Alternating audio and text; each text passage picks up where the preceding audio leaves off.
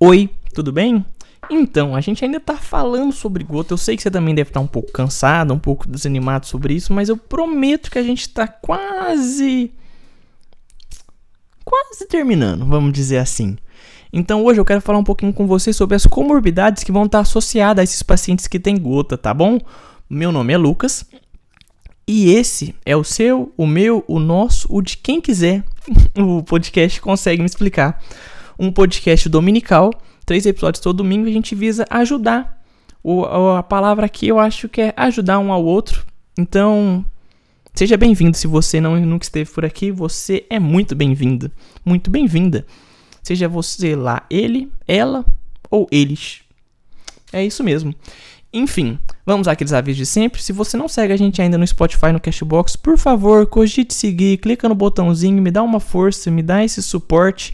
Além disso, me segue no Instagram, lucascarres, me manda uma mensagem lá no direct falando assim, nossa Lucas, consegue me explicar, me ajudou na prova, consegue me explicar, me ajudou a tirar uma dúvida, consegue me explicar, tem me ajudado bastante. Fala comigo, me dá, me dá um sinal de luz.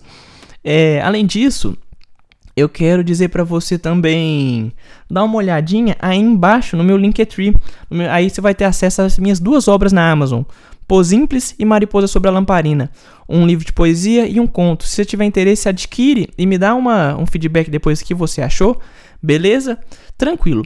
Quando a gente falar de, é, de comorbidades associadas, que está dentro de manifestações clínicas, a gente tem que pensar o seguinte: o paciente que tem esse caso clínico de gota, principalmente o paciente que já tem um caso clínico de hiperuricemia bem elevado, que é aquele caso do paciente com artrite gotosa avançada, que ele tem aquela questão dos microtofos de, na maioria das vezes de forma poliarticular, o paciente de gota em si, é muito difícil um paciente chegar com gota sem nenhuma doença associada. Normalmente, as doenças que vão estar mais associadas é a questão da doença renal crônica, a nefrolitíase, ou seja, as pedras nos rins, o aumento do risco de doenças cardiovasculares, que é aquela questão da angina, a isquemia, o AVC, doença arterial periférica, o fator do risco para aterosclerose. Então, o paciente em si, ele vai ter muitas chances de ter essas questões: doença renal crônica, nefrolitíase, que é o cálculo renal, principalmente os cálculos de ácido úrico em si, já que existe esse tipo de cálculo. Vai ter o aumento do risco de, eh, de doenças cardiovasculares. Além disso, a gente pode associar essa questão com outros fatores de risco cardiovasculares. Por exemplo, esses pacientes normalmente vai ter a questão da hipertensão arterial sistêmica, de 25 a 50% dos pacientes com gota têm hipertensão arterial sistêmica. Além disso, dentro desse grupo de pacientes com hipertensão arterial sistêmica, muitos são o que? Obesos. A obesidade é um fator também que vai estar tá relacionado à gota. Pacientes também costumam ser diabéticos. Alguns têm dislipidemia e outros têm tudo. Tem aquela grande questão da síndrome metabólica. É comum esses pacientes terem síndrome metabólica e isso é muito complicado, porque é muito perigoso. Tudo bem? A gente tem que ter muito cuidado então com esse tipo de pacientes, certo? Tranquilo? Beleza, então era com isso que eu queria comentar com você, era bem curtinho sobre essas comorbidades associadas. Eu espero de alguma forma ter te auxiliado, por mais que seja curto.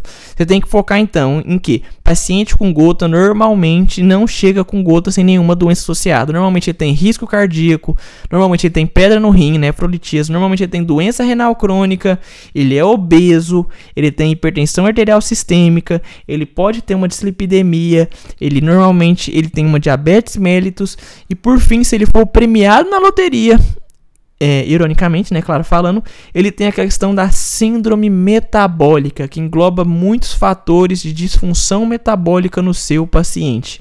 Certo? Tranquilo? Então era isso que eu queria falar com você. Muito, muito, muito, muito, muito obrigado pela sua paciência em estar aqui comigo até hoje. Sou muito grato por cada um de vocês. E continue comigo, confie em mim ainda se você puder. Segue a gente no Spotify no Cashbox. Me segue lá no Instagram, lucascarres. Me manda seu um oi lá no Instagram pra gente conversar, trocar uma ideia sobre o que você quiser. Livro, filme, série, o que você quiser. E dá uma olhadinha nos meus livros na Amazon, por favor, tá? Me dá essa força, me dá essa essa possibilidade. Brigadão, espero que você esteja bem. Se cuide, cuide da sua família ao redor. Um beijo. Fui.